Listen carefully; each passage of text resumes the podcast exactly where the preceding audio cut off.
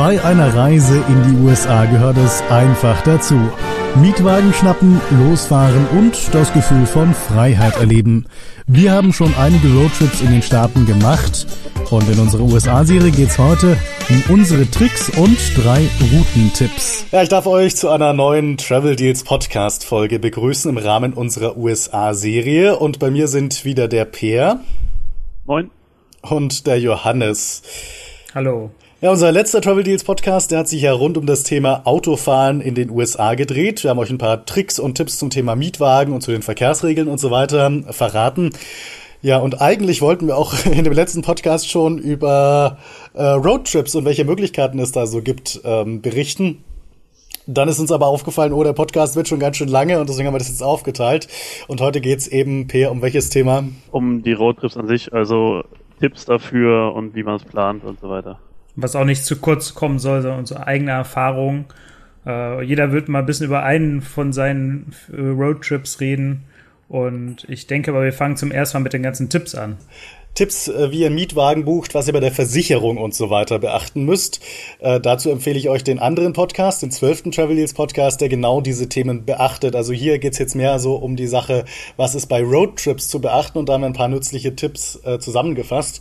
Ganz beliebt bei Roadtrips sind ja Nationalparks. Gibt's ja auch eine Menge in den USA, unzählige. Und was sollte man denn da beachten, wenn man in so einen Nationalpark reinfährt? Ja, also zum einen äh, sind wir Deutsche natürlich die einzigen, die auf die Idee kommen, zu irgendeinem Nationalpark in den USA zu fahren. Das heißt, es kann teilweise wirklich voll sein, vor allem an Feiertagen in den USA. Oder am Wochenende. Und, Wochen, und genau, auch an Wochenenden, weil ja eben einige direkt in der Nähe wohnen und dann mal kurz rüberfahren. Hat auch Vorteile, manchmal ist der Eintritt kostenlos am Feiertag, aber das ist es meistens nicht wert, die Menschenmassen, die da zusätzlich für kommen, um ein paar Dollar zu sparen. Natürlich noch, dass sie auch in der Regel nicht kostenlos sind, sondern es sich dann lohnen kann, eine Wochen- oder eine Jahreskarte direkt zu besorgen. Und äh, man kann ja auch in den Nationalparks übernachten, aber das ist meiner Meinung nach immer sehr, sehr teuer. Also es lohnt sich zum Teil schon mal zu gucken. Gibt es vielleicht kurz vor der Einfahrt zum Nationalpark irgendwie eine Möglichkeit, günstiger zu übernachten. Aber gerade so Nationalparks wie der Yosemite Nationalpark, die sehr, sehr abgelegen sind, da ist es dann schon wieder sinnvoll, im Nationalpark äh, zu übernachten, weil man sonst einfach sehr, sehr weit fahren muss.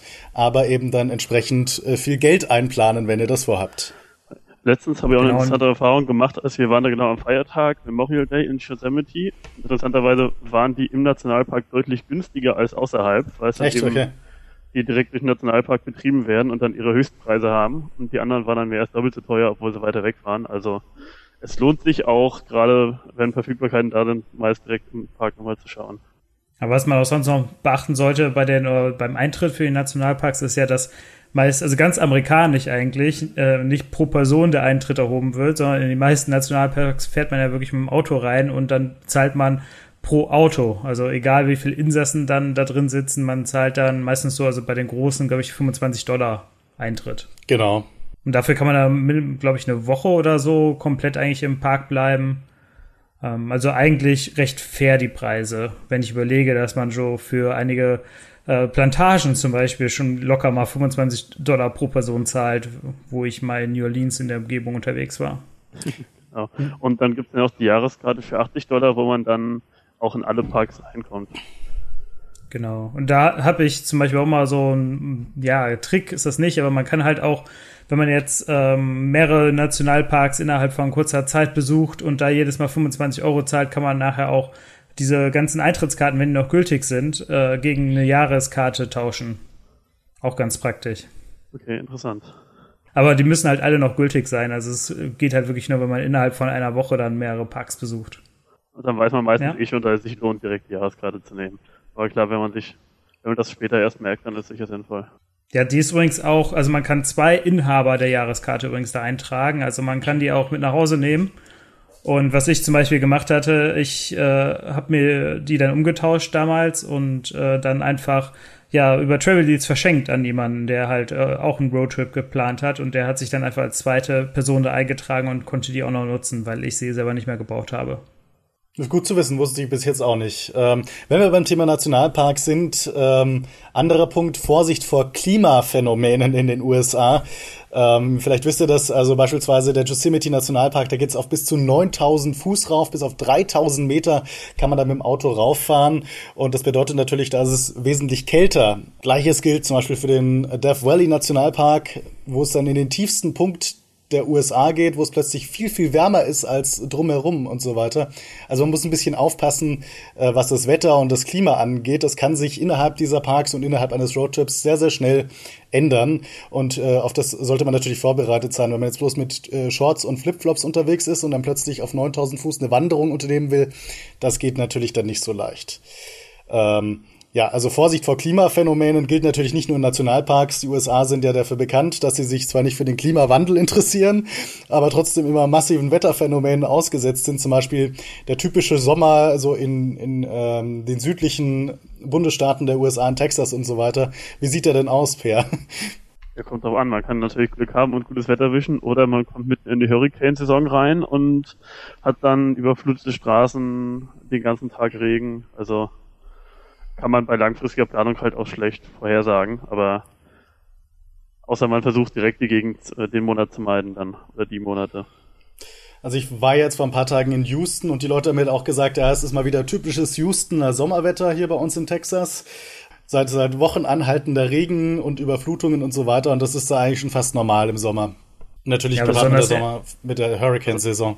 Letzten Herbst in Florida hatten wir es auch, wo dann die Straßen wirklich unter Wasser standen. Aber auch in jetzt zum Beispiel im Highway One ist ja mal ganz gerne, dass da mal ein bisschen was vom Hang abrutscht und dann wäre eine Straße für mehrere Wochen oder Monate gesperrt ist, oder ein ja. Teil der Straße.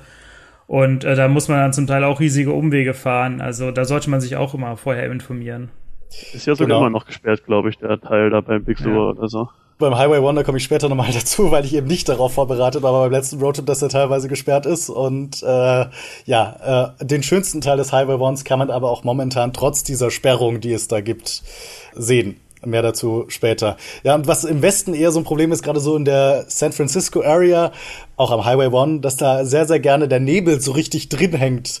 Also man muss sich schon ein bisschen informieren vorher, bevor man losfährt, ob es denn gerade Nebel gibt, wie das Wetter so ist, weil sonst sieht man einfach überhaupt nichts. Dann bringt einem die schönste Strecke nichts. Genau, und was, auf was man sich auch immer vorbereiten sollte, ist halt, dass die Highways, vor allem jetzt, wenn man außerhalb oder nicht unbedingt in Metropolenregionen unterwegs sind, doch sehr ein einsam sind. Also da kann es schon mal was länger dauern, bis man zur nächsten Tankstelle kommt. Das heißt, man sollte schon darauf achten, dass man immer genug Sprit im Tank hat. Aber halt auch, wenn man jetzt Getränke oder Snacks mitnehmen will und dann durch die Wüste fährt, kann es trotz Klimaanlage, finde ich, immer relativ heiß werden im Auto. Und äh, ja, deswegen sollte man sich dann gegebenenfalls eine schöne Kühlbox besorgen. Und was dann noch dazu kommt, wenn ihr jetzt wirklich durch die Wüste von Nevada fahrt, da ist auch zum Teil kein Mobilfunkempfang. Da könnt ihr auch niemand anrufen, wenn ihr irgendwo im Auto liegen bleibt. Da müsst ihr dann gegebenenfalls irgendjemand anhalten, der dann hinter euch kommt, der dann nochmal 200 Meilen in das nächste Dorf fährt und dann dort Hilfe holt, um euch zu helfen. Das dauert dann natürlich ewig lange und so weiter. Ähm, und apropos Mobilfunkempfang, also es gibt teilweise in der Wüste dann schon Mobilfunkempfang, ganz normal. Es gibt teilweise gar keinen Mobilfunkempfang und teilweise gibt es so private Mobilfunkmasten, die da aufgestellt worden sind. Und ähm, das ist dann wie auf dem Schiff oder im Flugzeug. Kostet also einen Haufen Geld, wenn ihr darüber telefoniert. Also da drauf achten, mit welchem Netz ihr da gerade verbunden seid. Ihr kriegt dann auch eine entsprechende SMS, dass das jetzt entsprechend teuer ist. Peer, magst du was zum Thema Navi sagen? Ja gut, äh, grundsätzlich ist ein Navi natürlich sinnvoll, wenn man irgendwo unterwegs ist und sich nicht auskennt.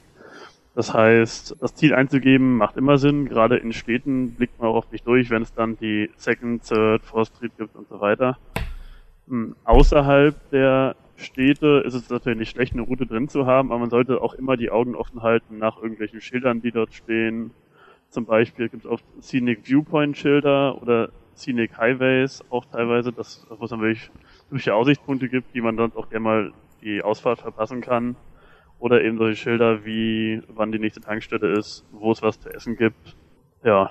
Und es scheint natürlich auch nicht eine altmodische Karte noch dabei zu haben, wobei ich sagen muss, das hat, glaube ich, kaum noch einer. Äh, kann man vorab zum ADAC gehen und wenn man da Mitglied ist, kriegt man da sogar einiges an Infomaterial kostenlos immer. Ja. Äh, das haben wir zumindest früher mal gemacht. Okay. Ja, Heute gibt's ja Internet wenn man ein gutes Navi hat, stehen da ja auch irgendwelche Viewpoints mhm. ausgeschildert, gerade wenn man Google nimmt oder so. Genau, ja. und ich, also ich muss auch sagen, ich mag diese klassischen Navis nicht. Ich habe einen Handyvertrag, mit dem ich kostenlos in den USA surfen kann. Den gibt's leider nicht mehr von der Telekom. Und äh, mir ist Google Maps oder auch Waze ist mir wahnsinnig lieber als so ein klassisches Navi. Ist viel einfacher zu bedienen, viel besser und auch die Verkehrslage wird natürlich aktualisiert. Also guckt, dass ihr ein Datenvolumen habt oder zumindest euch die Offline-Karte runterladet und dann Google Maps verwendet. Oder eben Waze. Und Vorteil an Waze übrigens, es werden die Geschwindigkeitsbegrenzungen angezeigt. Stehen ja leider doch nicht immer Schilder am Straßenrand und bei Waze sieht man eben, wie schnell man maximal fahren darf. Das ist schon ganz praktisch. Und am besten natürlich, wenn man so ein neues, neuen Mietwagen hat, der dann Apple CarPlay oder Android Auto drinne hat, wo man das dann direkt direkt auf dem großen Display im Auto hat. Und trotzdem die Vorteile. Ja, das ist auf jeden Fall auch sehr schick. Das ist immer das Schöne, wenn man sich so den Mietwagen selber aus aussuchen kann, gibt es ja immer öfter diese Choice-Line und dann direkt darauf achtet, was ist denn für Navi drin. Und dann spart man sich auch eventuelle Zusatzkosten. Genau, und ja, wenn man muss ja noch irgendwo übernachten und wenn man nicht gerade einen Camper gemietet hat, äh, bleiben ja oft dann nur Motels oder halt, dass man im Auto schläft. Aber ähm, ja, so kleine Motels gibt es ja eigentlich immer entlang der bekannten Roadtrip-Strecken. Äh, und da kann man halt eigentlich relativ preiswert immer übernachten. Also preiswert ist in den USA eigentlich immer so rund 100 Dollar pro Nacht. Ähm, kriegt dafür aber oft auch ein kleines Frühstück mit viel Plastikgeschirr ja. inklusive. Aber auf dem Land oder so in einem Motel, da zahlt man auch mal zum Teil bloß so 50, 60 Dollar pro Nacht. Ja. Also das geht schon noch günstiger. Ja, kommt halt sehr ja. drauf an, wo mitten in der Wüste ist oft billig dann, ja. Und ich finde also so Motels ähm, finde ich einfach wahnsinnig toll, weil die so richtig dieses amerikanische freiheitliche Leben irgendwie widerspiegeln. Also wenn man dann so ein Motel fährt, man parkt dann immer so direkt vor seinem Zimmer, also das hat irgendwie was. Braucht da in den USA gar kein schickes Hotel mit vier Sternen, sondern so ein Motel finde ich da viel, viel cooler, vor allem wenn es Frühstück auch noch kostenlos gibt, ein kleiner Pool mit dabei ist und beim Frühstück, Pia, wir lieben es beide. Was gibt's da meistens in, in diesen kleinen Motels? Die, die Waffelmaschine. die Waffelmaschine, genau. Und die sind ja zum Glück auch nicht immer so schäbig, wie man sie so aus so klassischen Hollywood-Streifen kennt. Ähm, oder dass da irgendwelche Verbrechen stattfinden ständig. Ähm, also ich finde die eigentlich auch immer sehr solide. Man hat bequeme Betten und es gibt auch sehr viele Ketten also äh, Kettenhotels, die sich überall niedergelassen haben. Also wenn man sich da irgendwie mal so ein paar Punkte aus ist oder halt auch seine Statusvorteile nutzen will, zum Beispiel bei Hilton, äh, findet man da auch eigentlich in der Regel mal einen Garden Inn oder so. Genau, wobei die ja oft dann schon deutlich teurer sind als Travelodge, Stays Inn oder ähnliches. Ja, wir wollen ja auch noch ein bisschen so vorstellen, wie wir unsere Roadtrips planen. Und da wäre mal meine Frage an euch, wie plant ihr denn die Hotels? Bucht ihr die vorab oder äh, seid ihr spontan und fahrt äh, beim Motel vor und fragt, was es kostet? Also ich glaube, da gehen unsere Sichtweisen so ein bisschen auseinander. Ich bin ein sehr, sehr spontaner Mensch und ich plane immer überhaupt nicht, weil ich immer zu faul bin, großartig vorher zu planen. Ähm, also ich bin so ein Typ, ich fahre einfach drauf los und das liebe ich auch an den USA, weil es halt so richtig dieses amerikanische Lebensgefühl widerspiegelt. Ne? Also einfach drauf losfahren, der, die unendlichen Weiten genießen und so mache ich das normalerweise auch. Ich plane natürlich schon ein bisschen, ich habe dann mein Handy zur Hand und gucke mir an, wo möchte ich hinfahren, was ist heute mein Ziel und so weiter und plane vielleicht so ein, zwei Tage so ein bisschen im Voraus und habe im Hinterkopf eine grobe Route von wo nach wo ich will, aber mehr eigentlich auch nicht. Wie sieht's bei euch aus? Also kommt drauf an bei mir. Ich hatte jetzt, als wir in Florida waren, da habe ich es genauso gemacht wie du. Und da standen wir teilweise noch nach Mitternacht im Walmart und haben für den gleichen Tag ein, ein Hotel gebucht. Äh, und jetzt, während wir da wir, bei Nationalparks, wenn wir da in der Nähe fahren, dann buche ich meistens zumindest die, direkt in oder nahe der Parks direkt im Voraus. Mhm. Weil es oft immer sonst keine Verfügbarkeiten mehr gibt. Und jetzt letztens hatte ich sogar so weit getrieben, dass ich wirklich alle 22 Hotels schon im Voraus gebucht hatte. Einfach weil man dann aufsteht, nicht noch ewig schauen muss, äh, wo übernachtet man jetzt wieder und dann eben die Zeit im Urlaub spart, die kostbare. Gut, also gerade wenn man in Nationalparks übernachten möchte oder in irgendwelchen Hotspots, wo die Hotels gegebenenfalls teurer werden können, das ist natürlich schon sinnvoll, wenn man das vorher bucht. Aber wenn man jetzt einfach nur, weiß ich nicht, einen Roadtrip plant und dann äh, ja keine so solchen Sites irgendwie mit drin hat, dann ist das schon okay. Was ich übrigens immer gerne nutze zum Hotels buchen, äh, sind die Tools Priceline und Hotwire. Das ist Blind Booking, also ihr wisst nicht genau, in welches Hotel ihr kommt, aber ihr wisst quasi, was dieses Hotel so zu bieten hat. Das heißt, wie viele Sterne hat das, hat das Swimmingpools und so weiter und so fort. Und anhand dessen kriegt ihr dann ein Hotel. Wir verlinken das natürlich auch in den Show Notes. Das ist ganz praktisch, finde ich. aber nutze das auch jetzt wirklich so außerhalb der großen Metropolen. Da fand ich zumindest Priceline und so weiter immer relativ schwach, was sie angeboten haben. Ja, so dass das Angebot schon sehr eingeschränkt ist, muss man sagen. Ähm, ja, klar, aber, aber, also hauptsächlich in den großen Metropolen und dann gucke ich natürlich, also ich gucke immer auch, was, was gibt's auf den anderen Portalen so, was gibt's bei Expedia, gibt's da vielleicht irgendwie ein Angebot ein besseres? Und dementsprechend buche ich. Und was ich dann auch mal gerne mache, ist, dass ich nicht über diese Buchungsportale buche, sondern einfach mal bei dem Hotel anrufe, frage, ob sie noch Verfügbarkeiten haben. Und teilweise kann man da noch mal ein bisschen sparen, wenn man das so macht. Ihr bucht halt trotzdem jetzt alle so ein bisschen im Voraus, auch wenn es jetzt gerade ein paar Stunden vorher ist und fahrt jetzt nicht unbedingt beim Motel vor oder beim Hotel und fragt dort äh, nach, was nee. es kostet oder was frei nee. ist. Das nee, das ist mir zu gemacht. risikoreich. Nee. Weil also gerade auf dem Land, wenn es da wirklich nur ein oder zwei Motels gibt und da ist nichts mehr frei und der nächste Ort ist wieder 200 Meilen entfernt, dann steht man halt da und da informiere ich mich natürlich schon ein bisschen vorher. Also meistens eben, während ich im Auto sitze ähm, oder während wir auf der Fahrt sind, mal eine kurze Pause machen, Smartphone in die Hand nehmen und gucken, was gibt's denn da so und wo könnten wir theoretisch einen Stop einlegen. Ja, also ich bin auch am Anfang immer alles fest gebucht, wirklich die ganzen Hotels bei meinen ersten Roadtrips. Und mittlerweile gehe ich auch immer mehr dazu über, halt das doch viel spontaner zu buchen. Auch wenn es manchmal ein bisschen nervig ist, dass man dann gefühlt den halben Tag damit verbringt, den nächsten Tag zu planen. Aber äh, das macht, ist auch trotzdem ein bisschen freier und man, finde ich, äh, hat so ein bisschen mehr Freiheiten. Äh, da werde ich gleich noch zu was in meinem Erfahrungsbericht so ein bisschen erzählen, ähm, was dabei so schief gehen kann, wenn man es schlecht plant. Ja, äh, irgendwer hatte ja. noch in unsere Gliederung reingeschrieben, wie viel Zeit im Auto verbringen ist sinnvoll. Also bei mir schwankt das immer so von Tag zu Tag. Ähm, manchmal bin ich nur zwei, drei Stunden unterwegs. Manchmal bin ich auch wirklich acht Stunden unterwegs, den ganzen Tag im Auto. Habe ich auch schon gehabt. Das macht natürlich dann keinen Spaß. Also ich würde euch schon raten, dass es nicht länger als zwei, drei Stunden am Tag sind, die ihr im Auto verbringt. Sonst äh, habt ihr auch nichts mehr von den Sehenswürdigkeiten, die es da so gibt. Ja, gut, ich meine, aber so ein, ein, zwei Fahrtage können auch sinnvoll sein. Die sind dann auch sieben Stunden gefahren an einem Tag, weil da hat man halt den, am nächsten deutlich mehr Zeit. Also solange es nicht überhand nimmt, finde ich das auch ganz in Ordnung. Und wie plant ihr das vorab? Also ich nutze manchmal ganz gerne einfach Google Maps und plane mir da die ganze Route schon mal so vor, dann, damit ich das so ein bisschen stückeln kann und wirklich gucken kann, äh, ja, wie viel Zeit braucht die Strecke und die Strecke, wie kann man das kombinieren, dass es halt nicht zu viel an einem Tag wird. Äh, so ähnlich meist auch. Was ich, aber, was ich meistens zuerst mache, ist eine riesige Google Maps Karte anzulegen mit wirklich allen Orten, die man sich quasi ansehen kann. Letztens hatte ich da 170 äh, Points of Interest drauf auf dieser Karte. Und an der, anhand von der gucke ich dann halt so ungefähr, wo können wir übernachten, wo macht Sinn, ohne zu viel auszulassen. Und dann kann man eben am Tag selbst schauen, wenn man noch Zeit hat, ja, was ist denn hier noch in der Nähe und so, ohne nochmal bei Google also schauen zu müssen. Hat sich eigentlich ziemlich bewährt bei mir. Ja, also vielen Dank euch beiden auch. Wir haben jetzt, glaube ich, einige Tipps so, die man brauchen kann rund um das Thema ähm, ja, Roadtrip in den USA weitergegeben. Und jetzt wollen wir natürlich mit unseren Erfahrungsberichten weitermachen. Wir haben alle drei ähm, schon mehrere Roadtrips gemacht. Ähm, und davon wollen wir euch hier einen vorstellen. Johannes ist nach Las Vegas geflogen. Er hat dort unter anderem den Grand Canyon, den Bryce Canyon und den Zion Canyon besucht und ist dann weiter nach Los Angeles. Per war eine Woche in Florida und ich habe Roadtrip extrem gemacht, ganz, ganz viele Ziele innerhalb von einer Woche. Und ähm, Johannes, ich würde sagen, äh, du kannst gerne mal mit deinem Erfahrungsbericht anfangen.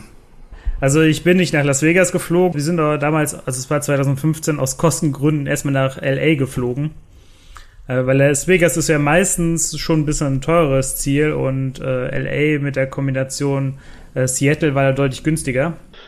Und deswegen haben wir dann eine Nacht in LA verbracht und sind dann am nächsten Tag erstmal in Las Vegas gefahren und haben da noch eine Nacht verbracht und dann ging eigentlich erst unser Roadtrip los. Die Planung hat ganz einfach eigentlich angefangen. Wir wollten zum Grand Canyon. So, und dann äh, denkt man natürlich so, okay, zum Grand Canyon, da können wir auf dem Weg gehen und den Hoover Damm mitnehmen. Ja gut, und was kann man dann anschließend noch machen? Also das Monument Valley ist ja nicht so weit. Äh, Bryce Canyon soll auch sehr schön sein und äh, zurück dann irgendwie nach Las Vegas und dann noch im Zion halten. Also für die acht Tage hatten wir echt ein strammes Programm. Äh, das ging dann wirklich so am ersten Tag los. Wir waren total motiviert, sind um acht Uhr ins Auto gestiegen, sind losgefahren und hatten so ins Planung, wir halten am Huberdamm und äh, sind dann so um zwei spätestens am Grand Canyon. Und äh, ja, bei uns ist da auf jeden Fall die Planung ordentlich durcheinander gegangen. Grund war so ein bisschen, dass äh, man, was wir nicht beachtet haben, dass ja die Zeitzonen in den USA ja Bundesstaat zu Bundesstaat doch sehr unterschiedlich sind oder zum Beispiel äh, in Nevada, also Las Vegas und so weiter, gibt es Sommer- und Winterzeit. Und dann in Arizona gibt es zum Beispiel nur die Winterzeit. Und in Utah ist es dann wieder Sommer- und Winterzeit. Und zum Teil haben die Indianerreservate dann nur die Winterzeit. Also wir waren wirklich da maximal verwirrt. Und ja, wir waren dann auch doch ein bisschen zu lange auch im Huberdamm. Es ist halt schon, finde ich, sehr beeindruckendes Bauwerk. Also was die da wirklich in die in diesen ja in diesen Canyon gesetzt haben, ist schon Wahnsinn. Also ich glaube, ihr beide wart auch schon da. Ja. Nee. Wie war euer Eindruck? Nee? Wir haben es ausgelassen, wir waren ja vorher in, äh, am Lake Pole in dem sehr ähnlichen ah, ja. Staudamm. Ja, ja, genau. Also ähm. ich war auch beim Hooverdamm und ich fand das also ist wirklich ein gigantisches Bauwerk. Ähm, ich ärgere mich äh, bis heute, dass ich keine Führung mal ins Innere gemacht habe. Die sind ja da möglich. Also wirklich toll und ähm, was ich so witzig finde an diesem Damm, der sieht aus, als wäre der gerade erst neu errichtet worden, aber da war es ja schon, weiß ich nicht, irgendwann 1920 oder sowas gebaut worden. Bin mir jetzt nicht sicher. Korrigiert mich, wenn die Zahl falsch ist. Also irgendwie ist er schon uralt, sieht aber aus, weil er so, so hell ist und so modern aussieht, als, als wäre das ein ganz neues Bauwerk. Ja, auf jeden Fall. Also ich fand es auch sehr beeindruckend. Äh, ja, ich, 1930 ist er gebaut worden. Also, oder da haben sie angefangen. Aber ähm, absolut beeindruckend dafür, was sie damals schon geschafft haben. Und der ist ja heute auch noch ziemlich aktuell und äh, versorgt ja unter anderem, glaube ich, äh, Las Vegas mit Strom und so weiter. Genau. Ähm, also das heißt auch, ähm, der Grund, dass es Las Vegas geben kann, also ja, in dieser genau. Form ist der Hoover Damm, weil ohne den gäbe es halt den Strom für so eine Spielermetropole einfach nicht. Ja, und genau, und nachdem wir dann da doch ein bisschen mehr Zeit verbracht hatten, als wir eigentlich so geplant haben, sind wir dann weiter zum Grand Canyon gefahren. Und ja, eigentlich ist so die Strecke, sind das, ähm, sind das so 350 Meilen. Das war schon für unsere, für die acht Tage auch die längste Strecke und wir hatten so sechs Stunden Fahrzeit eingeplant. Und ähm, ja, irgendwie durch die Zeitumstellung sind wir dann erst so wirklich am Grand Canyon um 16 Uhr gewesen, statt halt um 1 oder 2 Uhr. Und das war wirklich sehr ärgerlich, weil es halt auch noch im März war und da schon um 16 oder 17.30 Uhr war der Sonnenuntergang. Und wir hatten dann anderthalb Stunden für den Grand Canyon, was definitiv viel zu wenig ist. Also äh, auch einfach, wir haben dann zwar die Aussicht genossen, auch die, das Wetter war perfekt, aber wir haben uns echt geärgert, dass wir da, da nicht irgendwie davor übernachtet haben und dann wirklich einen ganzen Tag am Grand Canyon verbracht haben. Das Schöne ist ja aber immer noch einen Grund, nochmal hinzukommen, sich dann noch mehr anzugucken. Genau, absolut. Ja, und dann war es halt wirklich so, dass wir dann irgendwann im stockdusteren äh, noch zu unserem Hotel, was außerhalb lag, weil zum Beispiel, also ich glaube, Pierre, du hast direkt am äh, South Rim übernachtet, richtig? Ja, wir hatten da, es war fünf Minuten vom South Rim entfernt. Das war top ja. auch relativ günstig, irgendwie 150 Dollar oder so. Dafür ist direkt also bei uns war da leider alles ausgebucht, äh, als wir damals, sonst hätten wir da auch übernachtet. Aber wir mussten dann irgendwie nochmal anderthalb Stunden oder, oder eine Stunde noch in wirklich stockduster äh, noch zum Hotel fahren und kamen dann wirklich in dieses, in dieses Hotelzimmer und das, wir hatten irgendwie an der Mikrowelle eine Uhr, am Radiowecker eine Uhr und noch irgendwo eine Uhr und, unser und noch unsere Handys dabei und alle, wirklich alle haben eine unterschiedliche Uhrzeit angezeigt. also es war wirklich verrückt. Also diese, diese ja, Sommer-Winterzeit und dann noch äh, dadurch, dass man halt durch mehrere Zeit oder durch auf jeden Fall eine Zeitzone gefahren ist, äh, das hat uns echt total verwirrt und war halt echt so ein bisschen schade, weil das hat äh, doch ein bisschen erstmal so die Stimmung getrübt. Und äh, wir wären am liebsten nochmal wirklich zurückgefahren zum Grand Canyon, hätten dann noch einen Tag verbracht, aber durch, dass wir wirklich da mal so richtig starr alles geplant hatten, alle Hotels gebucht, ja, mussten wir einfach weitermachen. Und als nächstes ging es dann für uns zum Monument Rally doch auch wieder an den Tag relativ viel gefahren. Äh, wo wir dann am Monuments Valley waren, war absolut, ist absolut faszinierend auf jeden Fall. Also ist ja auch aus vielen Filmen bekannt. Aber äh, ja, was wir uns zum Beispiel nicht getraut haben, es gibt dann noch diese Dirt Route. Ich glaube, du bist du gefahren, Pierre. Nee, es war eine andere. Aber ja, Dirt Roads ist immer so ein Thema für sich mit der Versicherung. Genau, also da kann man, da kann man wirklich nochmal mit Schotterpiste fahren und dann wirklich kommt man richtig nah an diese Tafelberge ran und fährt auch zum Teil da, glaube ich, durch. Also vielleicht kannst du dazu was erzählen. Also Monument Valley waren wir jetzt ja gar nicht. Wir sind da die Schotterstraße bei Page, Arizona, Ach so. Richtung Utah hochgefahren. Ah, okay, dann habe ich deine Bilder falsch interpretiert. okay, nee, das war beim Bryce Canyon ein Stück südlich. Ah, okay, ja. Nee, aber wirklich, also auf, absolut faszinierend, äh, aber wir hatten leider ein bisschen Pech auch mit dem Wetter. Also es ist halt, äh, es hat zwar nicht geregnet, aber der Himmel war halt total weiß. also meine Bilder davon finde ich immer noch so ein bisschen, die, die bringen das gar nicht so ganz rüber. Also es war deutlich schöner eigentlich. Ähm, aber es ist auf jeden Fall sehr faszinierend. Und ja, man kann da jetzt nicht viel machen. Wir sind dann halt einmal da durchgefahren, auch zum Horsebelt heißt das, glaube ich wo sich äh, der, der, der Fluss da nochmal entlang in so einer Sch ja, Schlaufe äh, entlang schlängelt und man noch einen schönen Blick hat und sind dann nachher wieder zurück Richtung Page, wo ja, du warst. Horseshoe-Band meinst du wahrscheinlich. Ja, ne? genau, genau. Genau, ja, Page, da war ja das, aber auch dieser riesige Staudamm war, der so ziemlich ähnlich wie der Hooverdamm dann ist. Genau, in Page, ja. Ja, das Einzige, was wir da wirklich da so ein bisschen erstmal so wieder die Stimmung runtergezogen hat, war dann, wir hatten, wollten eigentlich an dem Tag dann noch in, in den Antelope Canyon, aber wir hatten halt kurz vor Page dummerweise einen Steinschlag. Davon hatte ich ja schon in der letzten Folge, wo es um Mietwagen ging, äh, berichtet und dann war erstmal der ganze Tag damit beschäftigt, äh, waren wir damit beschäftigt, halt die Versicherungsbedingungen zu wälzen und zu gucken, ob das auch wirklich, wirklich abgedeckt ist, dass es nicht irgendwo ausgenommen ist. Ähm, und dann haben wir den Antelope Canyon ähm, ja links liegen lassen und sind dann auch da am See ein bisschen einfach rumgelaufen, um ein bisschen runterzukommen und nicht mehr so viel Action zu haben, weil wir auch die Fahrerei an den Tag war auch wieder ganz schön heavy. Also das können wir auch locker auf zwei Tage eigentlich aufteilen. Am nächsten Tag äh, sind wir dann zum Bryce Canyon. Hier war es auch, äh, also von oben hat man einen absolut schönen Blick, also wirklich beeindruckend, äh, also ganz anders als der Grand Canyon, finde ich. Also ich finde sogar den Preis noch ein bisschen beeindruckender, weil man halt die Größe so wirklich umfassen kann und jetzt nicht, wie beim Grand Canyon weiß, das geht noch 20 Kilometer breit. Trotzdem, äh, da hat man wieder den Fehler gemacht. Also das war oben, es war total schönes Wetter. Also der Bryce Canyon liegt ja auch ein bisschen höher noch.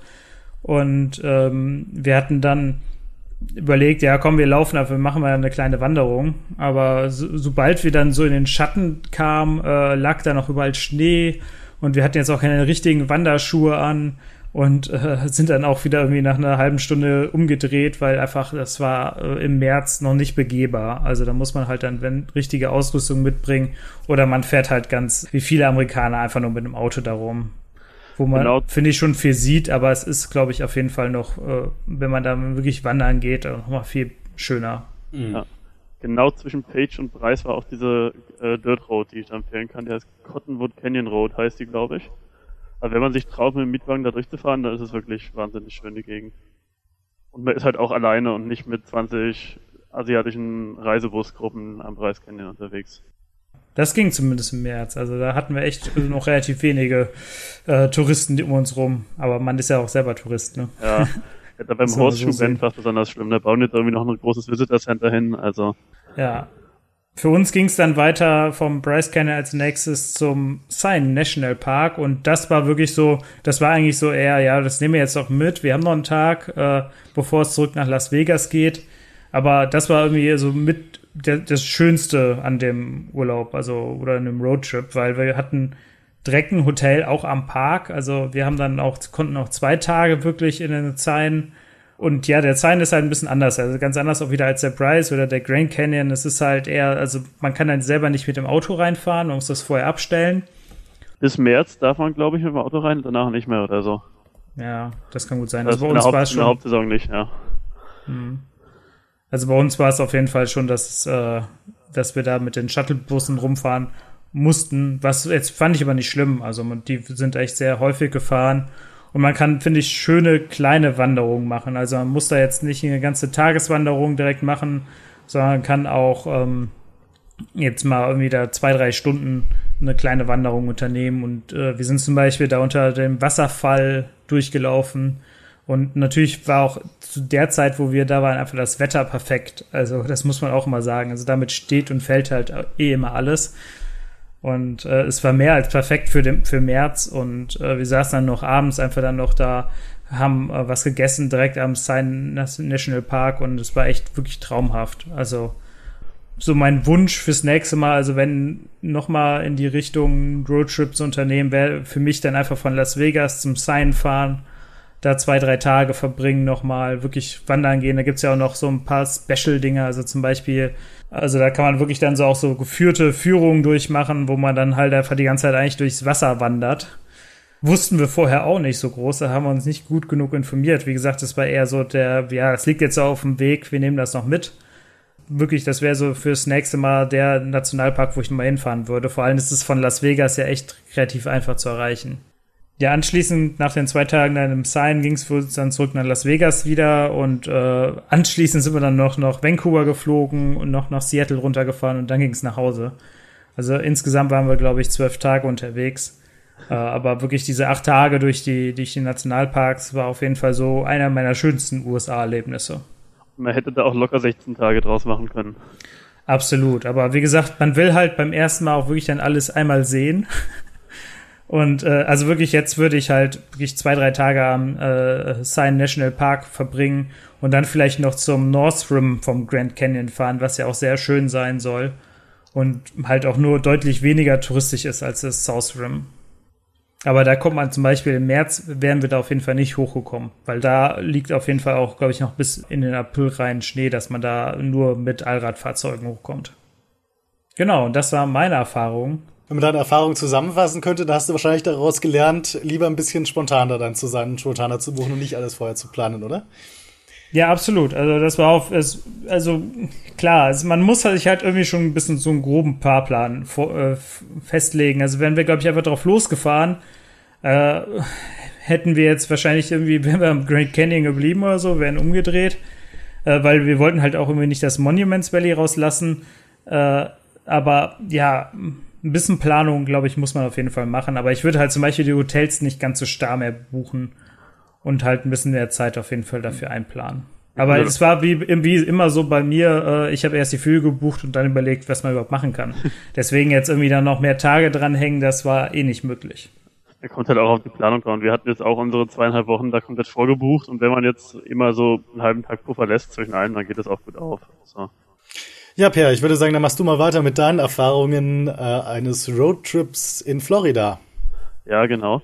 Ich habe mich ja jetzt dafür entschieden, nicht die äh, fast identische Route noch vorzutragen. Dann hätten wir alle drei so zumindest teilweise die gleiche Ecke.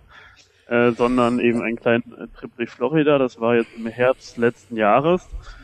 Und äh, der Grund war eigentlich auch nur, dass es da diesen netten Air Canada Error Fair gab, wo irgendein Praktikant den Treibstoffzuschlag vergessen hatte. Wir hatten dann Berlin, Orlando gebucht gehabt für 200 Euro, obwohl wir eine Woche vorher erst in Kanada drei Wochen Roadtrip hatten. Aber bei so Preisen ist das halt so, da bucht man blind und schaut an, was kann man eigentlich noch machen. Ja, es war auch äh, für meine Verhältnisse ein Roadtrip der anderen Art, weil wir hatten da wirklich ausnahmsweise mal gar nichts vorgebucht, außer dem Mietwagen.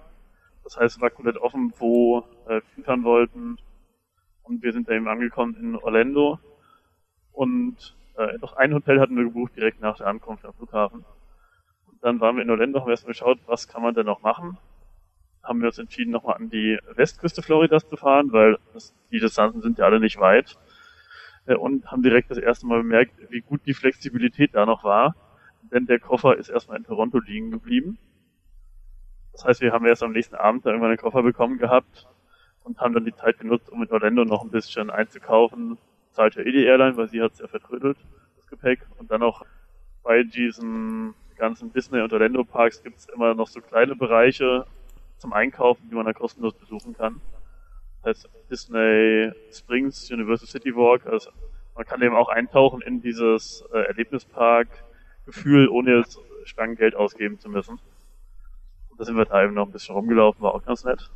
Bis dann irgendwann abends der Koffer im Hotel abgegeben wurde, obwohl es eigentlich anders vereinbart war. Aber immerhin haben wir dann gekriegt. Das war also der erste Tag in Orlando. Dann sind wir am zweiten, wie gesagt, äh, Richtung Westküste rübergefahren. Ähm, St. Pete Beach hieß der Ort. Das ist so ein kleiner vorgelagertes Archipel, ich weiß nicht, wie man das nennen kann. Äh, so Halbinseln jedenfalls vor der Westküste Floridas und den sehr bekannt zum Schwimmen. Gibt's auch überall Resorts und so weiter. Haben dann dort eben Tag erstmal ein bisschen geschwommen, ein bisschen rumgefahren, abends gerne mal eine Runde Minigolf gemacht, weil oft ist es ja so, wenn es dunkel ist, dann kann man einfach nicht mehr viel machen. Genau, dann waren wir jedenfalls da an der Westküste Floridas, äh, wo es uns so gut gefallen hat, dass wir, da wir eh nichts gebucht hatten, einfach noch einen Tag rangehängt haben an diese Gegend und dann am nächsten Tag noch eine äh, Kanutour gemacht hatten. Da gibt's so überall diese vorgelagerten Keys, die eben teilweise auch die Natur dann geschützt ist. Das sind alles keine Nationalparks, aber es gab unter anderem viele Mangroven, dafür ist Florida ja auch bekannt. Und Seekühe hatten wir auch direkt gesehen vom Kanufahren aus. Und zum Badentop war wirklich eine sehr schöne Gegend, die ich eigentlich empfehlen kann. Auch wenn man gerade Tampa Bay, da hört man ja wenig von touristisch. Aber war trotzdem auch gerade deshalb sehr nett, weil es eben nicht so super viel los. Und da ist es auch aufgefallen, das war genau nach einem großen Hurricane und schon vor dem nächsten irgendwie, weil es war ja äh, Anfang Oktober 2017 muss das gewesen sein und da waren wirklich die Straßen teilweise komplett unter Wasser, so dass man dann, wir uns manchmal nicht getraut haben, sich zu fahren, über die Hauptstraße musste man dann fahren, obwohl da 15 Zentimeter Wasser stand. Also nach dem Motto, wenn die 50 Autos vor uns das schaffen, dann kommen wir auch irgendwie durch. Diese Naturphänomen, die wir schon angesprochen hatten, kann halt auch mal ganz schief gehen, wie wenn man jetzt irgendwie auf den Florida Keys da was geplant hätte, was dann komplett gesperrt ist, aber muss man halt mitleben. Ihr seid so still, aber wart ihr in Florida schon mal? Also ich selber bin nur ähm, von Miami runter nach äh, Key West gefahren. So an okay. einem Tag oder an, an zwei Tagen hin und zurück. Aber ja. äh, sonst Orlando bisher noch nicht. Okay. Genau, und ich ja, war überhaupt nicht in Florida. Also ich kann überhaupt nicht mitreden. Ja. Man ist ja auch landschaftlich was komplett anderes. In, Im Westen weiß man dann, man hat Nationalparks. Wenn man da ist, dann kann man stundenlang rumlaufen und sieht immer was. Und Florida ist halt immer so, man fährt durch, sieht mal was Nettes, aber jetzt nicht so feste Ziele, zumindest hatten wir das da nicht. Aber Florida Keys war uns einfach zu viel für diese Woche. Also wir sind dann stattdessen nochmal an die Ostküste Floridas gefahren, weil irgendwas muss man ja tun die Woche. Das ist ja so ein bekannter Autostrand. Daytona Beach heißt der. Typisch amerikanisch, man fährt direkt mit dem Auto auf den Strand, muss dann nicht noch laufen. Das werde ich auch nie so verstehen, warum das so ist. Ich habe das äh, vor ein paar Monaten das erste Mal gesehen und war irgendwie ein bisschen fassungslos. Da ging so ein Highway einfach so auf dem Strand zu und dann endet er da plötzlich am Strand. Denkt man ja, und jetzt ist ja kein Parkplatz. Was machen die denn alle hier? Und dann fahren da Autos rum zwischen den Leuten, die da liegen und sich sonnen. Und ich denke mir jetzt ernsthaft, das ist ja also, naja gut, aber man muss, man muss nicht alles verstehen, was die Amerikaner so machen. Das bringt ja eigentlich das amerikanische Lebensgefühl perfekt rüber dann. Ja. ja. Sofern genau, man nicht unter die Räder kommt, ist alles gut. Ja, es gibt immer auch Lifeguards, die auch an den Autos sitzen und dann darum fahren. Ostküste war auch nett zu sehen. Das ist ganz vielleicht die Westküste deutlich hübscher in Florida, muss ich sagen. Aber wenn man so spontan wie wir nur einen Ort anguckt, dann ist es vielleicht etwas zu früh gefasst, das Urteil. Jedenfalls sind wir dann vom Daytona Beach wieder zurückgefahren. Der Rückflug ging ja auch von Orlando. Und haben dann auf dem Rückweg nochmal diese Sümpfe, die es da überall gibt. Mindestens 1000 Seen da allein im Umfeld von Orlando wo es dann sehr Sümpfe gibt. Leider keine Krokodile gesehen. Dafür hätte man vermutlich dann doch eher in die Everglades fahren sollen. Ja, dann halt noch das typische Orlando-Programm, was es eben so gibt. Also nochmal die Malls abgrasen. Äh, einen kleinen Vergnügungspark haben wir auch mitgenommen dann. Hieß Funspot America. Der hieß äh, natürlich kein so großer Name wie Disneyland, aber kostete dafür eben auch ein Drittel. Und wenn man einmal ein paar Achterbahnen gefahren ist und Go-Karts, dann reicht mir das auch der letzte Abstecher, den wir noch hatten, das war dann am gleichen Tag wie der Rückflug, ist noch einmal in die Innenstadt von Orlando zu fahren. Ähm, eigentlich hört man immer so, ja, es gibt ja diesen, der National Drive oder so heißt der, glaube ich, wo dann alle Hotels und die kompletten Malls dran liegen, äh, während die Innenstadt dann eben so eine typische Großstadt ist mit kostenlosen Bussen netterweise. Auch mit Schildkröten finde ich immer faszinierend, weil in Deutschland sieht man die ja nicht. Und dann eben zurück zum Flughafen irgendwann generell in Florida ist ja wirklich beachtlich, wie viele Mautstraßen wir da haben. Also man kommt zu kaum einem Ort, wenn man, zumindest wenn man das Navi einfach so nimmt, dann wird man immer über eine Mautstraße gelenkt. Da mussten wir nochmal ohne Internet versuchen, am Ende ohne eine Mautstraße zum Flughafen zu kommen. Weil wir hatten da wenig Lust, auch noch 5 Dollar für einen Kilometer zu zahlen. Und haben es dann irgendwie last minute noch zur Mietwagenstation geschafft. Genau zur Rückgabezeit hat dann alles noch geklappt. Aber insgesamt auch eine nette Erfahrung, gerade weil es halt spontan ist, man fährt wirklich rum, guckt, was gefällt einem, wo bleibt man noch. Ja, kann man auch mal machen. Bei mehr Zeit hätte man sich ja noch Fort Myers und Miami mitnehmen können, aber das, das wäre dann eben auch stressig gewesen, wahrscheinlich so ein bisschen wie bei Johannes dann im Canyon, dass man dann da ist und merkt, scheiße, ich muss in einer Stunde wieder zurück. Ja, viele Ziele in Florida sind auch gut mit dem Flugzeug zu erreichen. Äh, also ich denke, das kann man mal eher dann nochmal noch mal dafür hinfliegen, als jetzt äh, wie jetzt da am Grand Canyon oder so, ist ja ein bisschen schwieriger. Genau, ja, also Miami steht definitiv auch nochmal auf der Liste. Was halt wie immer, es steht, man hat so viele Ziele, wo man auch hin will, wahrscheinlich wird es in den nächsten fünf Jahren eh nix. Ja, gut. Das war auf jeden Fall doch mal, also mal was anderes. Also doch ein Roadtrip der anderen Art, wenn man nicht unbedingt so auf die Nationalparks aus ist. Wofür Florida bekannt ist, ist vor allem für die Strände tatsächlich. Ne? Also ich war zwar noch nie in Florida, aber wenn man nach Florida fährt und dann eher so, um da richtig schön ein bisschen auszuspannen, sich an den Strand zu knallen und so weiter, dafür sind die Strände oder sollen sie wirklich schön sein. Gerade die an der Westküste waren definitiv sehr schön, ja. Und auch nicht so überlaufen, weil gerade eine Hurricane-Saison schreckt wahrscheinlich doch einige Leute ab dann.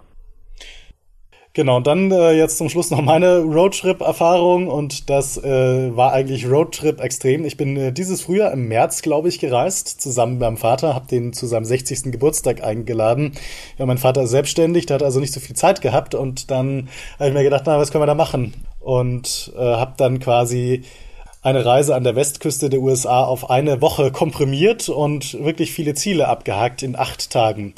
Ähm, wir sind am ersten Tag äh, in San Francisco gelandet und am achten Tag von Las Vegas zurückgeflogen über San Francisco wieder nach München. Am ersten Tag, wie gesagt, abends irgendwie angekommen mit dieser Maschine, die abends aus München landet. Wir waren natürlich dementsprechend fertig, sind gleich ins Bett. Der zweite Tag stand dann San Francisco auf dem Programm. Da waren wir natürlich die Golden Gate Bridge anschauen. Mein Vater ist Fotograf, haben das von allen Seiten fotografiert, äh, waren auf dem Colt Tower oben, von dem man eine fantastische Aussicht über ganz San Francisco hat. Wir waren im Battery Park, das ist äh, gegenüber von San Francisco, so eine kleine Militäreinrichtung, äh, die nicht mehr in Betrieb ist. Kann man, da kann man durchlaufen, da ist auch ein schöner Strand. Wir waren in Sausalitos, das ist ein kleines Küstendorf, auch auf der anderen Seite von San Francisco. Und wir waren abends auch noch auf Johannes Anraten äh, im Knoblauchrestaurant essen. Wie heißt das? Stinking Rose, ne? Stinking Rose, genau. Ja. ja. Also, ja, ist ein ähm, ja mittlerweile sehr touristisches Restaurant in äh, Little Italy, also ein Stadtteil auch von äh, San Francisco. Und ja, da gibt's alles mit Knoblauch. Ähm, also mein Lieblingsgericht ist ja so das, das Hähnchen mit Knoblauch, aber das ist dann nicht so ein bisschen Knoblauch drüber oder halt den Knoblauch gebraten, sondern man bekommt als Beilage Knoblauchzehen. Gedünstete Knoblauchzehen. Also Weil ich ja, äh, zukünftig weitgehend, weiträumig umfahren werde. Ja, man also ich meine, die Region ist ja auf jeden Fall dafür bekannt, dass da sehr, sehr viel äh, mit Knoblauch gekocht wird und so weiter. Es gibt ja auch, glaube ich, irgendwie in der Nähe noch ein Knoblauch-richtiges Festival. Also das ist schon, ist schon ein Erlebnis. Ja, aber ihr dürft euch nicht wundern, wenn dann die nächsten drei Tage die Leute irgendwie vor euch wegrennen und die nicht wisst, wieso. Es ist der Knoblauchgestank. Genau, aber das äh, Stinking Rose ist auch brutal teuer. Mich hat fast der Schlag getroffen, als ich da die Rechnung äh, gesehen habe. Wir haben irgendwie über 100 Dollar gezahlt für zwei Personen und wir hatten jetzt da nicht ein riesen Menü uns auftischen lassen, sondern einfach ganz normal gegessen. Also ein bisschen mehr Geld einplanen, wenn ihr vorhabt, ins, in das Stinking Rose zu gehen. Und wo wir auch noch waren in San Francisco, auch sehr zu empfehlen, Pier. Welche Nummer hat das? Sorry, ich hab's vergessen. Ich glaube 37, aber ich weiß es nicht. Sicher. Es gibt jedenfalls so ein äh. Pier, da ist, ähm, äh. da sind lauter Seelöwen, da gibt's äh, lauter Geschäfte. Ist ein bisschen touristisch auch, aber es ist trotzdem sehr sehenswert, vor allem eben wegen dieser Seelöwen, die sich rund um dieses Pier da bewegen und da gibt's auf jeden Fall viel zu sehen. Anscheinend ist es Pier 39, aber. Pier 39, ja, das kann sein. Ja, es gehört ja alles zum Fisherman's Raft. Also, das ist ja relativ touristische Region oder Gegend da in, mit so mehreren Piers. Das findet man auf jeden Fall. Achso, und was wir auch noch gemacht haben am zweiten Tag in San Francisco, wir sind natürlich Cable Car gefahren. Gehört natürlich auch dazu, wenn man in San Francisco ist. Und übrigens, wenn ihr kein Bargeld dabei habt wie ich, also ich bin, wenn ich in den USA bin, dann komme ich eigentlich mal bargeldlos aus. Ähm, man kann mittlerweile die Tickets für die für das Cable Car auch über die App kaufen. Müsst ihr da einfach nur vorzeigen könnte mich da morgens reinsetzen und bis zum Abend durchfahren in diese Cable Cars. Ja, muss ich ja nicht rein. Ich auf jeden Fall auch. Reinsetzen, sondern man stellt sich ja ganz klassisch auf dieses Trittbrett und fährt dann so außen mit. Genau. genau, also zweiter Tag komplett in San Francisco. Ähm, man kann in San Francisco auch parken, also man kann auch mit dem Auto reinfahren. Es ist jetzt nicht unbezahlbar, dort einen Parkplatz zu finden. Das bringt einem halt nichts, das Auto. Genau, aber wenn man, aber wenn man irgendwo außerhalb übernachtet, was halt doch meistens günstiger ist, als in der Stadt direkt selbst zu übernachten, ähm, dann ja, dann kann man im Auto irgendwie reinfahren und fährt dann halt innen drin mit dem Bus oder mit der, mit der Cable Car rum. Oder läuft, ja. weil San Francisco, die Innenstadt ist nicht so groß. Ist eigentlich eher eine große Kleinstadt. Also kann man eigentlich auch alles fußläufig laufen, vorausgesetzt man geht auch gerne mal irgendwie steile Hänge rauf oder runter. Die gibt es nämlich in San Francisco zuhaufe. Genau, also zweiter Tag San Francisco. Am dritten Tag sind wir dann mal richtig losgefahren. Erstmal durch Silicon Valley. Das Ganze übrigens überhaupt nicht geplant. Also wir sind immer nur so der Nase nachgefahren, wussten halt, wir müssen irgendwie am achten Tag in Las Vegas sein, aber ansonsten hatten wir nichts geplant, aber wir sind mal Richtung Silicon Valley gefahren. Äh, Silicon Valley, ja, muss man sich ein bisschen dafür interessieren, ist jetzt nicht für jeden was. Da sind halt die ganzen Technologieunternehmen ansässig, Facebook, Google, IBM und so weiter. Und äh, wo ich immer gerne hinfahre, ist zum Google Campus. Die haben da unter anderem so ein Visitor Center und äh, was sie auch haben, sind die G-Bikes. Seid ihr schon mal mit G-Bikes gefahren? Äh, sind das diese normalen Google-Bikes, die überall rumstehen? Das sind, das sind diese Fahrräder, die überall rumstehen, ja, genau. Ja, uns wurde gesagt, die sind nur für Mitarbeiter, als wir letztens da waren. wir haben es trotzdem Ach so, ja, genutzt, dann, aber... dann, dann bin ich, ich bin mit Google-Mitarbeiter, ich habe nichts gesagt. Äh, nee, also die kann man sich da schon nehmen, die stehen da überall rum und kann damit rumfahren. Ne? Es steht halt ein Hinweis dabei, man darf sie nicht außerhalb des Google-Geländes äh, äh, transportieren und falls sie doch irgendwo außerhalb des Google-Geländes gefunden werden, dann bitte die und die Nummer anrufen. Aber also da hat keiner was gesagt. Ich bin da schon so oft mit diesen Dingern rumgefahren. Da kann man so eine kleine Fahrradtour über das Google-Gelände machen, die man mal so reingucken und ja, sagt eigentlich keiner was, auch wenn man da mitten durchläuft, solange man nicht in die Gebäude reinläuft. Genau, wir sind dann weitergefahren vom Silicon Valley, waren noch beim Apple Campus, dieses neue, dieser neue Donut, der da gebaut worden ist. Und dann ging es zur Route One davon haben wir ja vorhin schon mal gesprochen. Das ist diese berühmte Küstenstraße, die quasi von der Bay Area von San Francisco runterführt bis nach Los Angeles. Da ich allerdings schlecht vorbereitet war, äh, wusste ich nicht, dass die gesperrt ist. Sie ist, glaube ich, immer noch gesperrt und äh, sie war auch damals schon gesperrt und auch schon Monate zuvor. Der Grund ist, da gab es irgendwo so einen Felsrutsch und dementsprechend musste die Straße neu gemacht werden. Also diese Küstenstraße, die führt so direkt wirklich auf so einer Klippe eigentlich mehr oder weniger entlang, ewig weit. Also man fährt da bestimmt vier, fünf Stunden, wenn man die komplett runterfährt. Und ja, wir haben dann aber natürlich die Schilder gesehen, oh, ab dem und dem Punkt gesperrt. Keine Durchfahrt möglich. Ich habe mir das kurz auf Google Maps angeschaut und festgestellt, na ja, also keine Durchfahrt möglich. Es gibt schon so ein paar kleine, also winzig kleine Straßen, die so links abgehen, mit denen man dann doch wieder auf eine andere Straße kommt. Und dann haben wir gedacht, na gut, fahren wir einfach mal zu. Gut, ähm, Küstenstraße wahnsinnig schön. Natürlich immer das Problem, dass sehr oft ein bisschen Nebel drin hängt und man dann nicht ganz so viel sieht, aber wir hatten halbwegs Glück. Und ähm, irgendwann war es dann soweit, da war dann diese äh, Straßensperrung. Wir haben dann ja nochmal geguckt bei Google Maps und das Problem war, dass da kein Handynetz ist, also auf dieser Strecke, also auch nur vereinzelt. Aber irgendwie haben wir es dann doch gefunden, diese kleine Abzweigung, was dann wirklich nur so ein zwar eine befestigte Straße war, aber wirklich so ein ganz kleiner Weg, der dann noch irgendwie so einen Berg, Berg rauf ging. Gerade so, dass man mit dem Auto so durchgepasst hat. Und sind da lang gefahren und auch kein anderer Mensch außer uns. Und irgendwann kommt so ein militärischer Checkpoint. Und wir dachten, oh Gott, oh Gott, also hier geht's jetzt nicht mehr weiter, was machen wir denn jetzt? Irgendwann kommt so ein anderes Auto mit voller Wucht von hinten angerast und rast an uns vorbei, fährt einfach da durch, ohne dass es ihn interessieren wird. Naja, der ist bestimmt Militärangehöriger, aber komm, jetzt trauen wir uns das mal. Volles Risiko, verhaftet, erschossen oder sonst was zu werden. Wir fahren jetzt einfach mal zu diesem Checkpoint hin und fragen, ob wir da durchfahren dürfen. Und äh, ja, was haben die uns wohl gesagt? Keine Ahnung. Nö. An der haben gesagt, ah, gar kein Problem, fahren Sie einfach durch. Keine Ahnung warum. Und dann waren wir eben auf, diesem, auf dieser Military Site, da durfte man wohl wirklich offiziell durchfahren. Und sind dann irgendwann nach Bakersfield gekommen. Bakersfield ist eine Stadt, die eigentlich nichts zu bieten hat. Ähm, wir waren halt einfach nur zum Übernachten. Das ist aber das Schöne irgendwie so in so Städten, die nicht so touristisch erschlossen sind. Da kann man zum Teil sehr, sehr günstig in guten Hotels übernachten. Wir waren da, glaube ich, in einem La Quinta. So eine Kette, die kann ich äh, empfehlen. Gerade jetzt mit dem Status Match haben wir gerade erst geschrieben auf Travel. Ja, genau. Diese schöne Kette, moderne Zimmer und so weiter und haben da vielleicht 30 oder 35 Dollar oder so gezahlt für vier Sterne Standards, sage ich jetzt mal. Also das war schon echt gutes Angebot, inklusive Frühstück auch noch, wobei das Frühstück jetzt nicht so besonders war in dem Fall. Gab auch keine Waffelmaschine.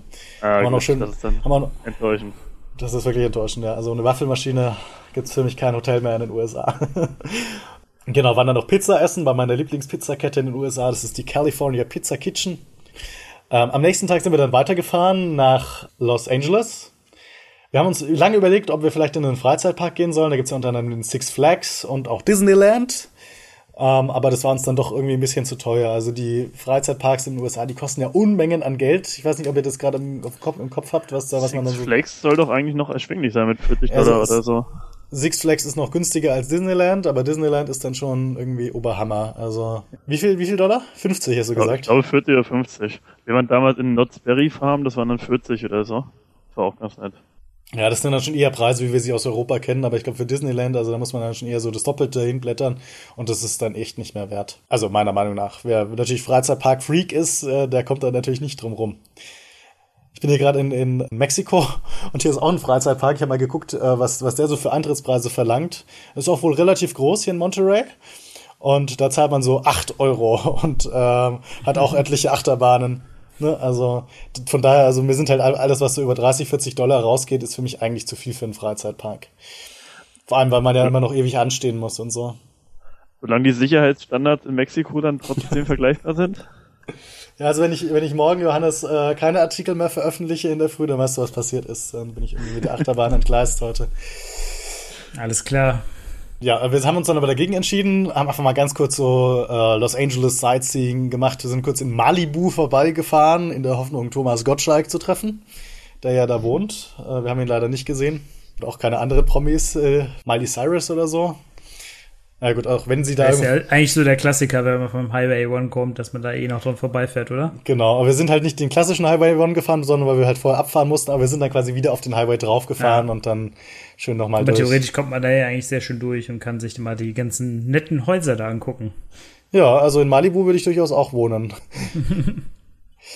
und dann sind wir nochmal nach Los Angeles rein, sind da durch äh, Beverly Hills, dann natürlich nochmal hochgefahren zum Griffith-Observatorium, wo man einen fantastischen Blick über die ganze Stadt hat und natürlich auch auf das berühmte Hollywood-Sein.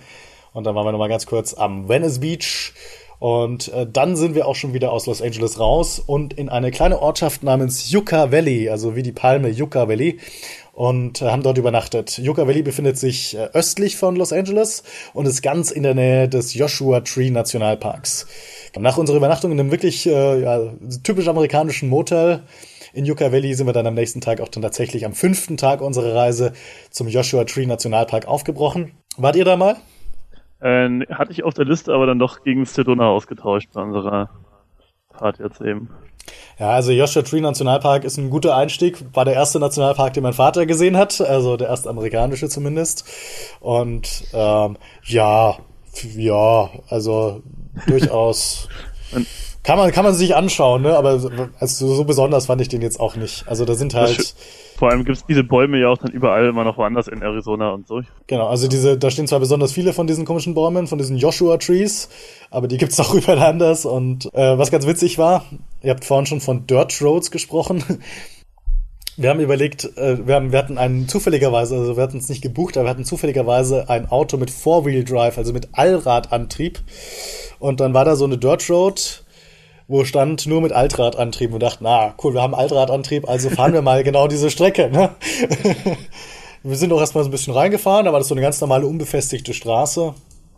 Und irgendwann, naja, wurde es dann immer felsiger und ähm, wir haben uns dann irgendwie so nach, nach, nach einer Stunde Fahrt entschieden, umzudrehen, weil wir einfach nicht mehr weitergekommen sind. Wir sind irgendwo so in den Felsen so hängen geblieben, an einem ganz steilen Hang wenn da steht Allradantrieb, dann heißt das nicht, dass ihr mit irgendeinem Auto das Allradantrieb habt, der auch durchkommt, sondern ihr braucht definitiv irgendwie so einen richtig fetten Jeep.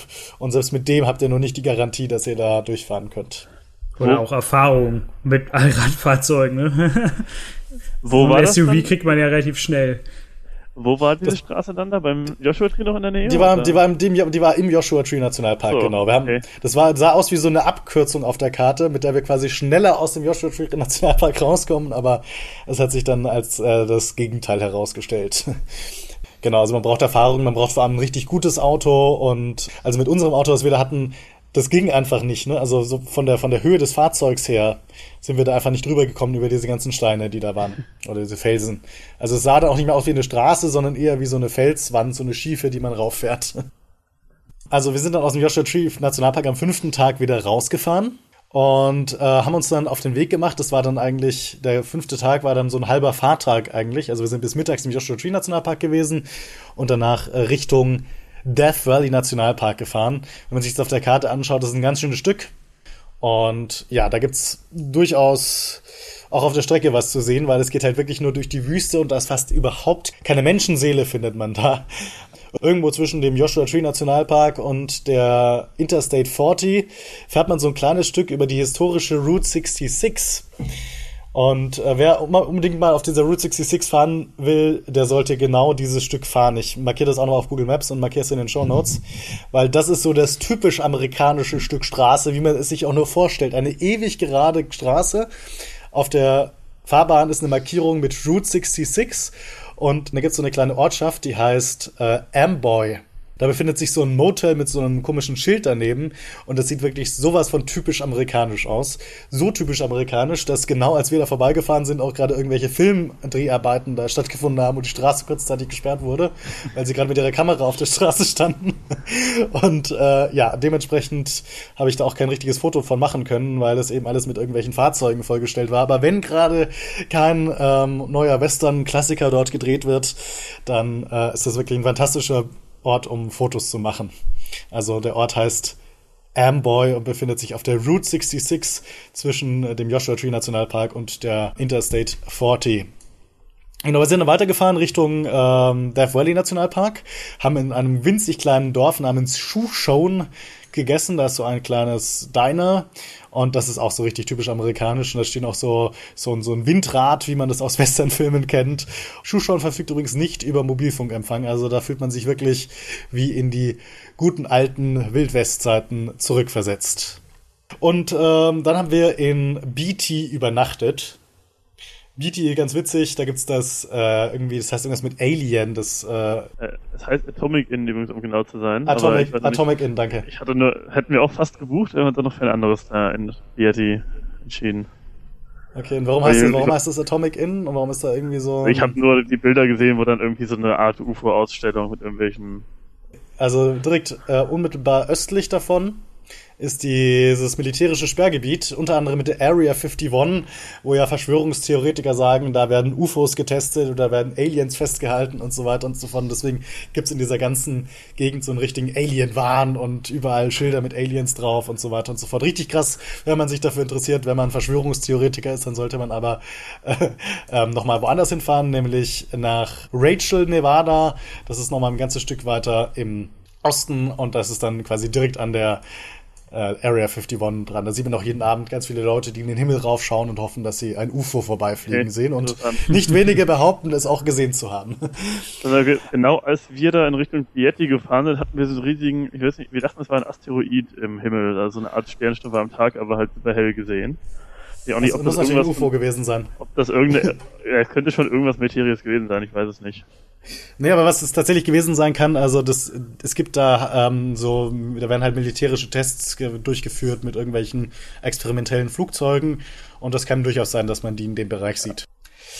Am sechsten Tag sind wir dann in den Death Valley Nationalpark reingefahren. Der kostet eigentlich offiziell Eintritt, aber nicht für Leute, die nur durchfahren. Das heißt, es gibt da keine Stationen. Also wenn man sich den Eintritt sparen möchte und das Risiko eingeht, äh, bei einer Verkehrskontrolle irgendwie dann eine Strafe zahlen zu müssen, weil man eben den Eintritt sich gespart hat, kann man das machen. Ansonsten geht man lieber auf Nummer sicher und kauft in einem der Tankstellen drumherum oder so eine Karte für den Nationalpark. Verstehe ich das so, als ihr habt es versucht? Wir haben es, ja, also äh, ich hoffe, die US-Strafverfolgungsbehörden hören jetzt nicht zu, aber wir hatten ja eigentlich nur geplant, kurz durchzufahren und ja, sind dann halt doch mal kurz irgendwo stehen geblieben. Ne? So, so. haben wir uns schon die 25 Dollar gespart. Ähm, genau, wir sind dann da in, in den Nationalpark reingefahren. Ähm, was ich da sehr empfehlen kann, also Death Valley ist bekannt dafür, dass es eben der tiefste Punkt, glaube ich, der Vereinigten Staaten ist. Deswegen gibt es da das Badwater Basin das ist quasi der tiefste Punkt und der entspricht einem ausgetrockneten Salzsee. Das ist ein ganz interessantes Gefühl, da kann man drauf rumlaufen. Das ist eine riesengroße weiße Salzfläche. So vereinzelt ist so ein bisschen Wasser. Und ähm, es ist nicht nur tief dort, also man ist nicht nur tief unten, sondern was sich total verrückt anfühlt, es wird auch plötzlich total warm in diesem Bereich. Also auch wenn es draußen rum irgendwie kalt ist, in diesem Becken drin da staut sich so richtig die Hitze und das fühlt sich also an, als wäre man gerade irgendwo auf dem Mars oder so. Also man kann es überhaupt nicht einschätzen, dass man gerade sich auf der Erde befindet. Wirklich ein tolles Gefühl. Ansonsten gibt's da noch einige Sachen so zu sehen. Es gibt unter anderem Dünen und so. Es ist durchaus sehenswert und was ich eben auch wirklich sehr gerne mag, ist auf so Dirt Roads fahren. Das ist zwar offiziell auch nicht wirklich erlaubt bei den meisten Autovermietungen, also die verbieten das sehr häufig, dass man auf unbefestigten Straßen fährt, aber es lohnt sich durchaus, dieses Risiko einzugehen. Travel Deals übernimmt keine Haftung. wir waren zum Beispiel, also es gibt Ledfield, da kommt man auch nur über eine, es gibt so eine kleine Geisterstadt, die heißt Ledfield, da kommt man auch bloß über eine Dirt Road hin. Und das ist auch ganz interessant zu sehen. Also das ist halt eine alte Goldgräberstadt. Und da stehen noch so ein paar Hütten rum und man kann in diese Hütten auch reinlaufen und sich das alles ganz genau anschauen. Ähm, wirklich faszinierend. Und zum Schluss fährt man noch durch so ein Canyon durch. Also das lohnt sich durchaus. Also wenn ihr da seid, Death Valley Nationalpark mal Ledfield Ghost Town euch anschauen. Das war der sechste Tag. Am Abend sind wir dann nach Las Vegas gefahren, haben dort im Palms Hotel übernachtet. Das ist eins von den billigeren Casino-Hotels, nicht ganz am Strip, aber der Strip ist fußläufig erreichbar. Siebter Tag stand dann alles rund um Las Vegas auf dem Programm. Wir waren tagsüber im Valley of Fire State Park, der ist ein paar Kilometer östlich von Las Vegas. Durchaus sehenswert, also vor allem die verschiedenen roten Felsen da. Also das ist wirklich sehr, sehr beeindruckend und ich würde auch sagen, also vom optischen her das beeindruckendste, was ich bislang in den USA gesehen habe. Der Valley auch hübsch, aber ich würde sagen, Sion ist noch schöner. Zion, aber. Ja, gut, aber da war ich noch nicht. Lohnt sich auf jeden Fall. Vor allem, das ist ja auch nur mit 10 Dollar Eintritt oder so, was kein Nationalpark ist. Es ist ein State Park. Und ähm, nachmittags sind wir dann noch zum Hoover Dam gefahren, haben uns den angeschaut. Da hatten wir vorhin schon mal drüber geredet. Also finde ich wirklich ein monumentales äh, Bauwerk. Also der Hoover Damm, du hast was verpasst, Per, in dem du den noch nicht gesehen hast. Mhm. Vor allem ja, diese beiden. Ja den anderen, der genauso groß ist. Ah, gut. Ja, aber der, der, der, ich finde, der ist schon anders. Also, also ich, ich, ich, hatte ja auch vorher gelesen, aber die meisten Meinungen waren, wenn man den in Page gesehen hat, dann braucht man den Hoover Damm nicht. Finde ich jetzt. Du kannst ja an den Page auch gar nicht so nah ran. Also du kannst jetzt zwar rüberfahren. Man kann auch rein. Ja, gut, das kann man, ja, ja, klar, aber du, ich finde halt trotzdem irgendwie, dass der, der Hoover-Damm ist doch nochmal ja, ein bisschen mein, anders. Irgendwie ja. auch gefühlt an der Lage da richtig in der Schlucht. Und äh, der in Page liegt ja eher direkt da am See. Ja, ich meine, irgendwann ist man eh nochmal in der Gegend, von daher passt das schon. Also ja, hatten klar. wir die Heli-Tour also, über den in Page und das war auch. Ich glaube, der läuft auch nicht weg. Ja, hoffen wir es, ne? Genau, und abends sind wir dann noch nach Las Vegas reingefahren. Las Vegas natürlich, der Strip ist ganz berühmt und also ich finde, Las Vegas ist eine, also eine Stadt, in der ich es jetzt nicht länger als drei Tage aushalten würde, aber trotzdem eine, die wirklich beeindruckend ist, weil es quasi ganz viele Städte der Welt vereint, also von den Bauwerken her, weil in Las Vegas, da ist ja unter anderem nachgebaut der Eiffelturm, man kann in ein Hotel, das, das äh, Venetian, das hat ja komplett Venedig quasi innen drin ja. mit Gondeln und allem nachgebaut. Las Vegas ist, ist durchaus sehenswert. Sollte man auf jeden Fall einen ganzen Tag mal einplanen oder einen langen Abend, wo man einmal komplett über den Strip vom Anfang bis zum Ende durchläuft. Aber setzt jetzt trotzdem nicht die, die Reise nach Venedig oder nach Paris, finde ich. Auch wenn die Ami das, Amis das gerne glauben wollen. Immerhin war es dort sauberer als im richtigen Venedig, da im Venetian. Und es ist ja, vor allem gut, klimatisiert. es ist vor allem klimatisiert. Also als ich mal in Venedig war, da habe ich fast die Hitze, der Hitzeschlag getroffen. Das ist natürlich schon sehr angenehm in Venetian bei äh, 21 Grad. Ja, ich habe auch schon gefroren in Venedig, also so ist es nicht. Ähm, und für alle Flugzeugbegeisterten interessant, der McCarran International Airport, der Flughafen von Las Vegas, befindet sich mitten in der Stadt, fast schon direkt am Strip. Das heißt also, wenn ihr zum Beispiel in diesem Pyramidenhotel, wie heißt das nochmal? Luxor, genau, da hatten wir nicht übernachtet, deswegen weiß ich Genau, wenn ihr da übernachtet und ein Zimmer in die richtige Richtung habt, dann habt ihr einen perfekten Blick, fast schon besser als aus dem Flughafentower auf diesen Airport. Also lohnt sich. Und was auch ganz witzig ist, ich habe ja vorhin von der Area 51 gesprochen, diesem mysteriösen amerikanischen Testgelände. Ähm, die Mitarbeiter, die dorthin kommen, das ja doch ganz schön weit außerhalb ist, fahren nicht mit dem Auto hin oder so, sondern sie werden hingeflogen und dazu gibt's die Janet-Flugzeuge. Also Janet heißt die Fluggesellschaft, die das durchführt. Und äh, das sind so Flugzeuge, die es wahrscheinlich offiziell gar nicht geben darf. Die stehen direkt an dem McCarran International Airport. Die haben so einen roten Streifen und starten da auch äh, fast schon im Stundentakt. Sieht man so eine weiße rote 737 mit einem roten Streifen starten. Also durchaus interessant für Planespotter. Was man, denke ich, auch noch zu Las Vegas ja sagen kann, wenn man da jetzt schon in der Nähe ist, die Hotels sind spottgünstig. Und man kann halt wirklich da sehr schöne Hotels buchen. Wobei man immer noch im Hinterkopf behalten sollte, dass es da ja die Resort-Fee bei, bei, fast jedem Hotel gibt. Man kann da auf jeden Fall mal so ein paar Tage äh, verbringen, ohne arm zu werden, zumindest wenn man äh, jetzt nicht am Wochenende dort übernachten möchte. Ja, also Und nicht im Casino das Geld verzockt. Selbst mit Resort-Fee noch so sportgünstig. Wir hatten da in diesem Luxor im Pyramidenhotel hatten wir 55 Dollar bezahlt, inklusive Resort-Fee. Der, der einzelne Zimmerpreis war dann 20 Dollar pro Nacht oder so. Ja, wobei das immer ein bisschen abhängt von den äh, lokalen Gegebenheiten, ob gerade irgendeine Veranstaltung ist, ob gerade Wochenende ist und so weiter und so fort. Also ähm, als ich da war jetzt äh, im Frühjahr, da hätte ich mir kein Hotel am Strip leisten können, weil die alle über 150 äh, Dollar pro Nacht gekostet haben, plus Ressortfee. Und dann haben wir uns eben dann dafür entschieden, ins Palms zu gehen, was so ein bisschen außerhalb ist und eine Menge Geld damit zu sparen. Äh, Wochenende aber auf jeden Fall meiden, ja ja, am letzten Tag, Tag 8, war dann unser Abreisetag. Ähm, der Flieger ging allerdings erst nachmittags und wir haben uns dann äh, ja, vormittags noch dafür entschieden, noch einen kleinen Tagestrip zum Red Rock Canyon zu machen.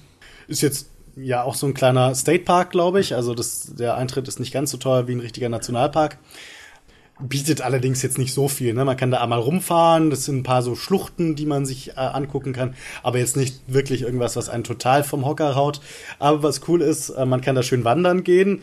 Ja, was wir gemacht haben, wir sind da ein bisschen in diesen Felsen rumgeklettert. Ähm, das ist zum Teil auch halbwegs gefahrlos möglich, wobei natürlich auch hier gilt, Travel Deals übernimmt keine Haftung für eventuelle Schäden. Ähm, das war total cool. Also ich bin mit meinem Vater da äh, wirklich stundenlang rumgeklettert und unser Flug ging ja am Nachmittag. Und dann sind wir da irgendwo auf so einem riesigen Felsgebilde irgendwo ziemlich weit oben gewesen. So, und dachten, so, gut, jetzt äh, sind wir eine Stunde raufgelaufen. Jetzt brauchen wir eine Stunde wieder runter. Ähm, und dann geht sich das genau aus mit unserem Flieger. Aber dann haben wir irgendwie uns da so verirrt. Also man kann sich ja nicht verirren. Man sieht ja immer, wo unten ist. Aber wir haben einfach keinen Weg mehr gefunden, wie wir jetzt normal runterkommen. Da überall, oh, da ist jetzt eine riesige steile Felswand. Da können wir nicht runterspringen. Ja, und dann sind wir ganz schön in Panik geraten und äh, haben uns dann irgendwie durch so eine ganz enge Schlucht irgendwie, damit wir unseren Flieger noch kriegen, runtergerobbt äh, und sahen dann natürlich danach irgendwie ziemlich aus wie so Büsche, die irgendwie rumgelaufen sind mit lauter Grasgedöns an uns rumhängen, aber wir haben unseren Flieger dann zum Glück noch gekriegt. ja, das waren äh, acht Tage voller Action, aber hat trotzdem viel Spaß gemacht und wir haben eine Menge gesehen. Ja gut, ich denke mit jetzt schon hier wieder ordentlich äh, Zeit auf dem Tacho sind das erstmal genug Eindrücke für euch. Also wir werden auf jeden Fall in den Show Notes einmal die, unsere Routen verlinken, damit ihr da für eure eigene Planung etwas nutzen könnt. Und äh, bei über meinen Roadtrip gibt's auch zum Beispiel einen kleinen Artikel auf Travel Deals, was da gut geklappt hat, was nicht, was euch auch direkt dann bei der Planung, wenn ihr halt den Grand Canyon besuchen wollt, äh, helfen kann.